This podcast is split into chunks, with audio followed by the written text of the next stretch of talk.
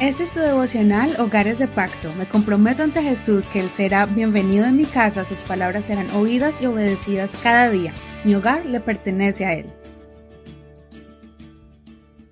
Enero 14. Tome su tiempo, pero no por mucho tiempo. Mateo 14 del 6 al 14. Pero cuando se celebró el cumpleaños de Herodes, la hija de Herodía danzó en medio y agradó a Herodes, por lo cual él se comprometió bajo juramento a darle lo que ella pidiera. Ella, instigada por su madre, dijo, Dame aquí en un plato la cabeza de Juan el Bautista. Entonces el rey se entristeció, pero a causa del juramento y de los que estaban con él a la mesa, mandó que se la dieran. Mandó decapitar a Juan en la cárcel, y su cabeza fue traída en un plato y fue dada a la muchacha, y ella la presentó a su madre. Entonces llegaron sus discípulos y tomaron el cuerpo y lo enterraron. Luego fueron y se lo contaron a Jesús. Al oírlo, Jesús se apartó de allí en una barca a un lugar desierto y apartado. Cuando las multitudes oyeron esto, lo siguieron a pie desde las ciudades. Cuando Jesús salió, vio la gran multitud y tuvo compasión de ellos, y sanó a los que entre ellos estaban enfermos. El Señor Jesús estaba muy triste porque Herodes había mandado a matar a Juan el Bautista. Jesús apreciaba mucho a Juan porque tenían una relación muy cercana. Su madre María visitó a la madre de Juan, Elizabeth, cuando las dos estaban embarazadas. Además, los ángeles anunciaron el nacimiento de, de los dos, y Juan el Bautista le abrió el camino a Jesús. Por eso el Señor pasó un momento de luto.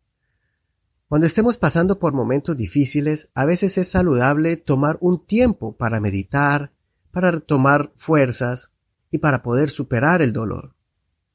Lo que quiero resaltar es que el Señor no se quedó todo el tiempo aislado y apartado, porque su trabajo y misión no podía esperar más.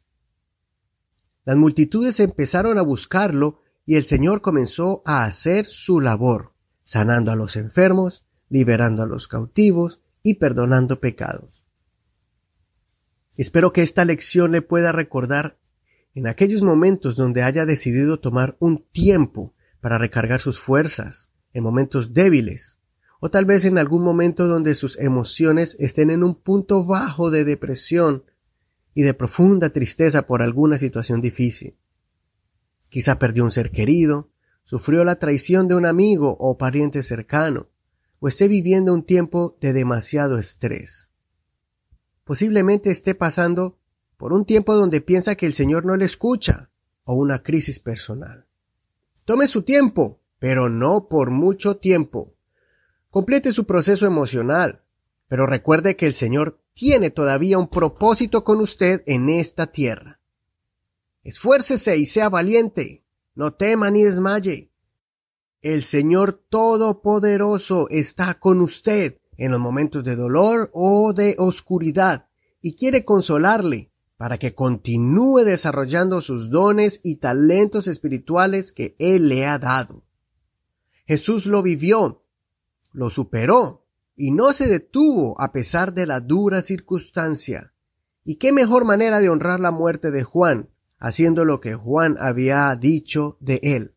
He aquí el Cordero de Dios que quita los pecados del mundo. Honre al Señor, que murió por usted y por mí, sufriendo la peor muerte, para que usted y yo tengamos salvación y bendición mientras estemos en esta tierra, y para que tengamos la vida eterna cuando terminemos nuestro paso por este mundo. Consideremos estas preguntas. ¿Está pasando por algún momento difícil? ¿Se ha estancado y no quiere salir de ahí? ¿O está en el proceso de comenzar una nueva etapa después del momento difícil? Oremos.